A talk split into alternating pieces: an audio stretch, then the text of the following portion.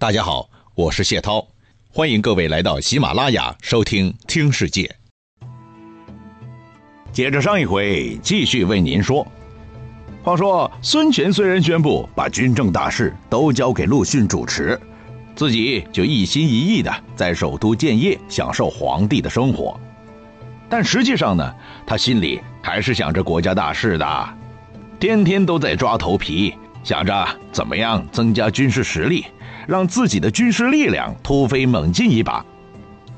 想了很久，他觉得根底的原因是东吴的人口不多，所以兵源有限。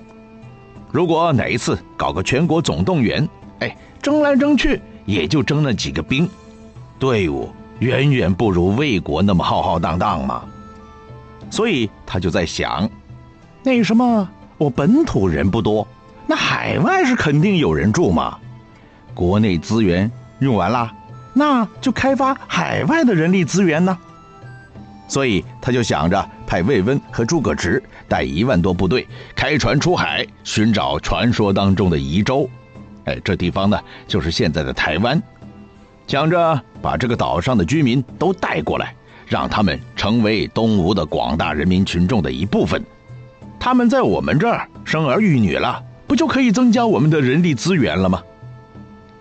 可没想到陆逊和全从通通表示反对，说以前孙策在创业的时候才五百个人，就把江东各势力摆平，打造了东吴基业。现在咱们人口够用的，只要慢慢努力就会成功的。不要跑到那么偏远的地方，把那些原住民都迁过来，而且大船出海风险也大。要是发生什么事故，后果很严重的。退一万步来说了，真的把那些人都赶到我们这儿来了，他们离开本土之后，呃搞不好就弄个什么水土不服啥的。如果闹出什么流行疾病来，到处传播，就会有无穷无尽的麻烦啦。可是孙权偏偏不听。好吧，这迁人口的事儿到底怎么处置呢？哎，我们先放一放。就让孙权和陆逊他们争去吧。我们回头再看看，另外两家曹魏和蜀汉在忙些啥。话说，自从东吴和蜀汉签订了友好协议，东吴那一边对曹魏的骚扰也开始积极起来了。而诸葛亮这一边，两年之内发动了三次北伐，双方几乎是协调一致的。这一下，曹魏上上下下就坐不住了。尤其是那个诸葛亮啊，干嘛吃的这家伙啊？没个消停，三番五次的上门骚扰，真让人心烦呐！必须给他一个反制啊！事实上呢，当曹魏想出手的时候，诸葛亮那边是安静的，因为连续几次北伐都没有取得很大的成效嘛，所以要打下一仗，必须要有准备好。所以蜀魏边境实际上这段时间挺安静的，可偏偏是曹真不想安静下来，他现在的任务就是专门对付诸葛亮。前两年老是被诸葛亮骚扰，虽然几次都成功的死死压住了，但心里是很狂怒的。魏国是什么国家啊？老大曹操不是说过吗？三分天下有其二啊，而吴蜀两个地方只是分了其一。现在反倒是被最小的蜀汉打来打去，几场冲突下来，魏国老是处于被动挨打，打与不打，主动权都在诸葛亮那个家伙手里。自己这个大国的军方最高领导人，实在也当得太窝囊了。哦，我一窝囊，国家也不跟着当瘪三了。于是，公元二三零年七月，曹魏的大司马曹真上表。主张先发制人，征讨蜀汉，说诸葛亮太嚣张了，多次带领侵略军对我国进行军事挑衅，太让人生气了。所以我们也应该从斜谷进军，然后其他几路大军分头行动，一定能让诸葛亮防不胜防的，肯定可以把他们一举搞定的。当时魏明帝曹睿啊，正是血气方刚，处于愤青的最佳年龄段呢。当了几年皇帝了，老是觉得自己应该有个政绩出来了，有个大手笔能够向大家吹吹牛了。可是老是找不到机会嘛。手下高管个个年纪比自己大，而且都很保守。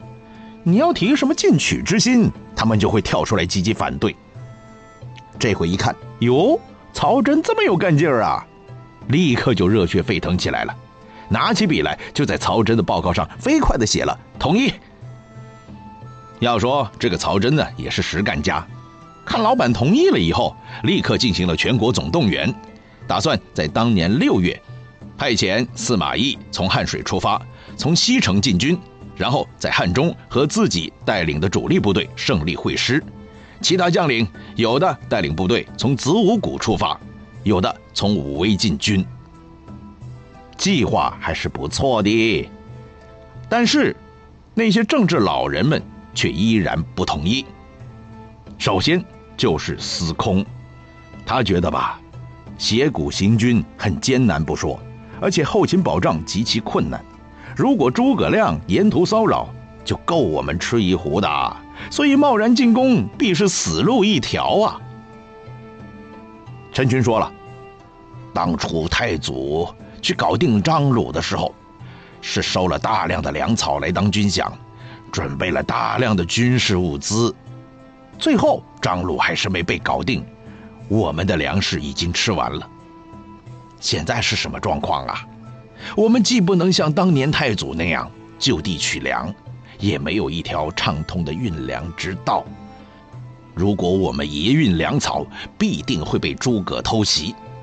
如果留下太多人来把守，那前线战斗力就会削弱。这仗啊！真的打不了啊！曹睿嘛，还是很聪明的，当时就有所醒悟了。嗯，陈群老爷子说的话很有道理。想当年自己爷爷哎，军事能力这么强大，连张鲁也搞不定。现在想要搞诸葛亮，难度肯定加大 n 倍嘛。且不说张鲁能力比诸葛亮差了 n 个档次。就算是张鲁那时的势力，也远远比不上今时今日蜀汉的实力啊。于是，那副雄心又软下来了。嗯，老陈说的对，得暂停军事行动啊。眼瞅着这一次曹魏主动进攻的计划就此泡汤了。好了，那边厢曹真听到皇帝要叫停作战。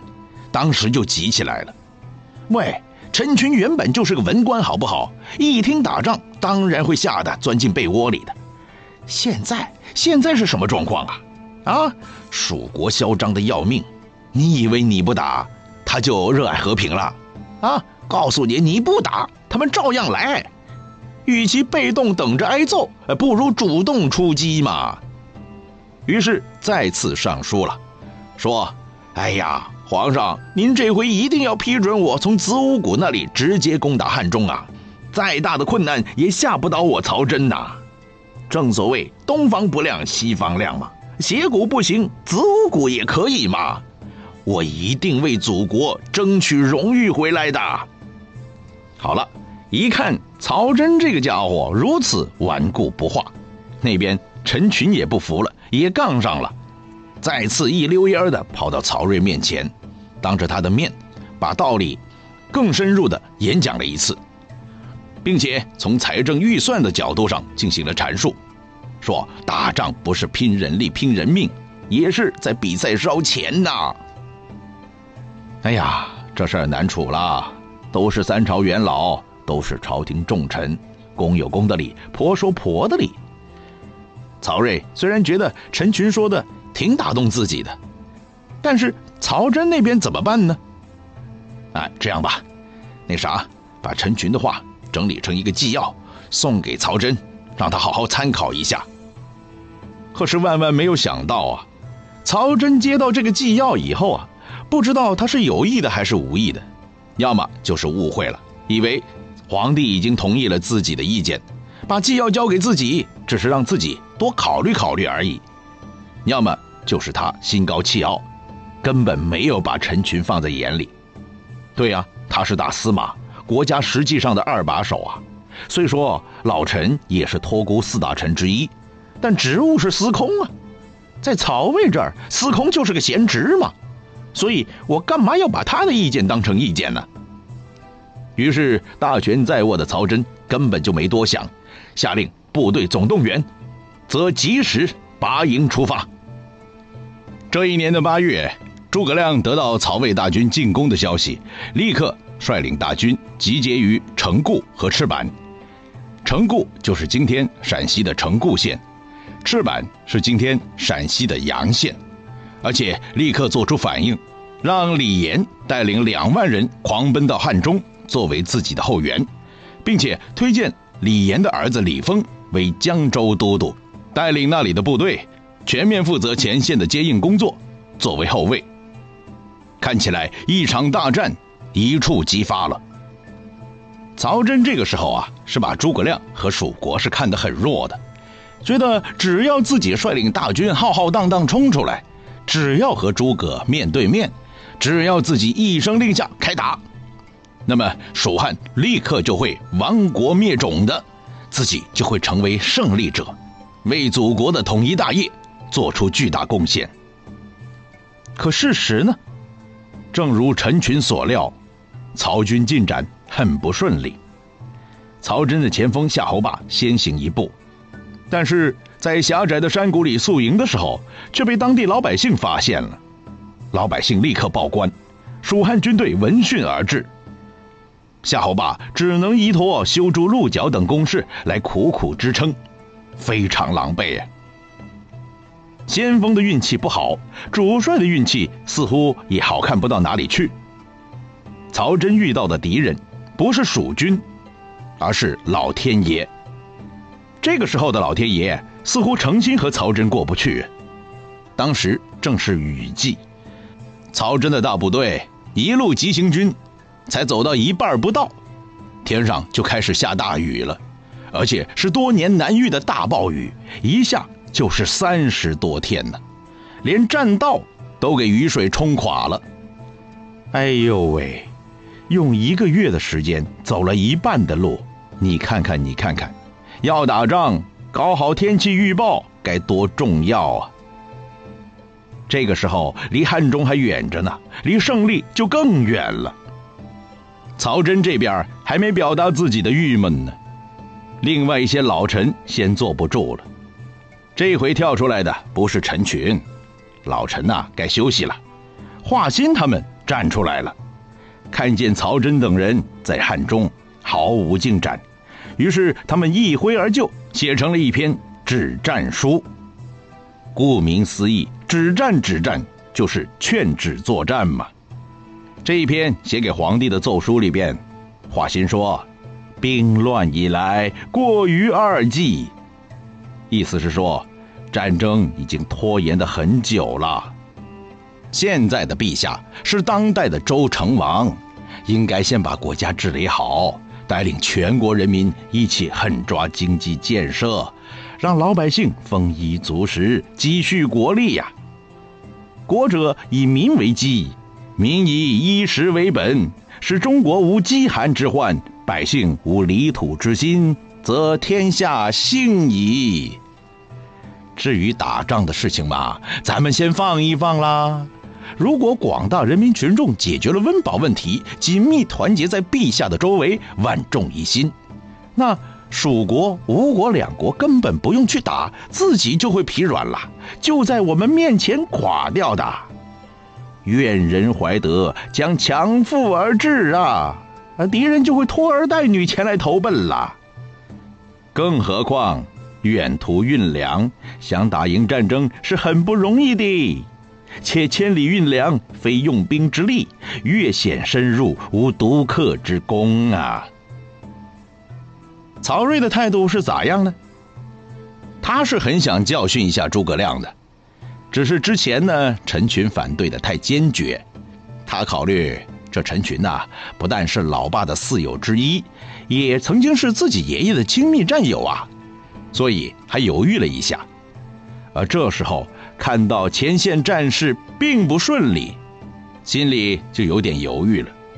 不过还是死要面子，说：“敌人现在凭着险要的地形地势和我们对抗，我的爷爷和我的老爸多次去探讨都没有成功，我的水平是差多了，哪敢说一打就灭他们吗？现在如果不去碰一碰蜀国，他们是不会自己倒下的。我们只不过是用兵力去探一探他们的水有多深，看看能不能找到机会，找到敌人的漏洞吗？如果敌人真的不能打，那就等于时机还没有到。我们再撤兵不迟啊！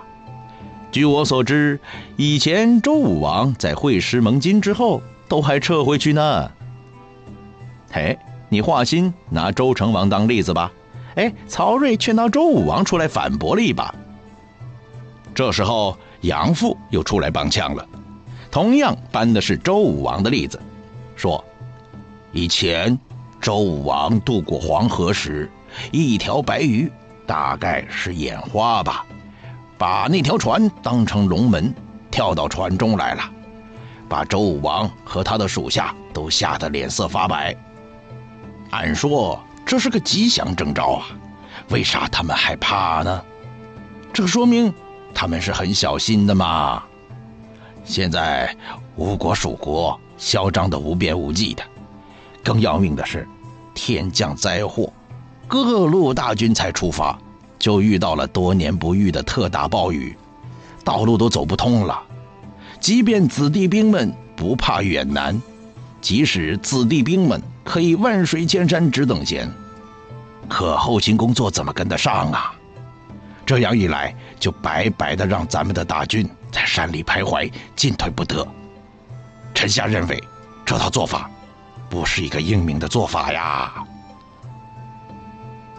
这哥们儿之前说的是唯心主义的那一套，没啥科学根据的，但后半段却是十分有理的。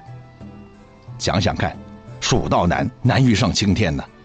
就算没有自然灾害，运送物资都十分困难。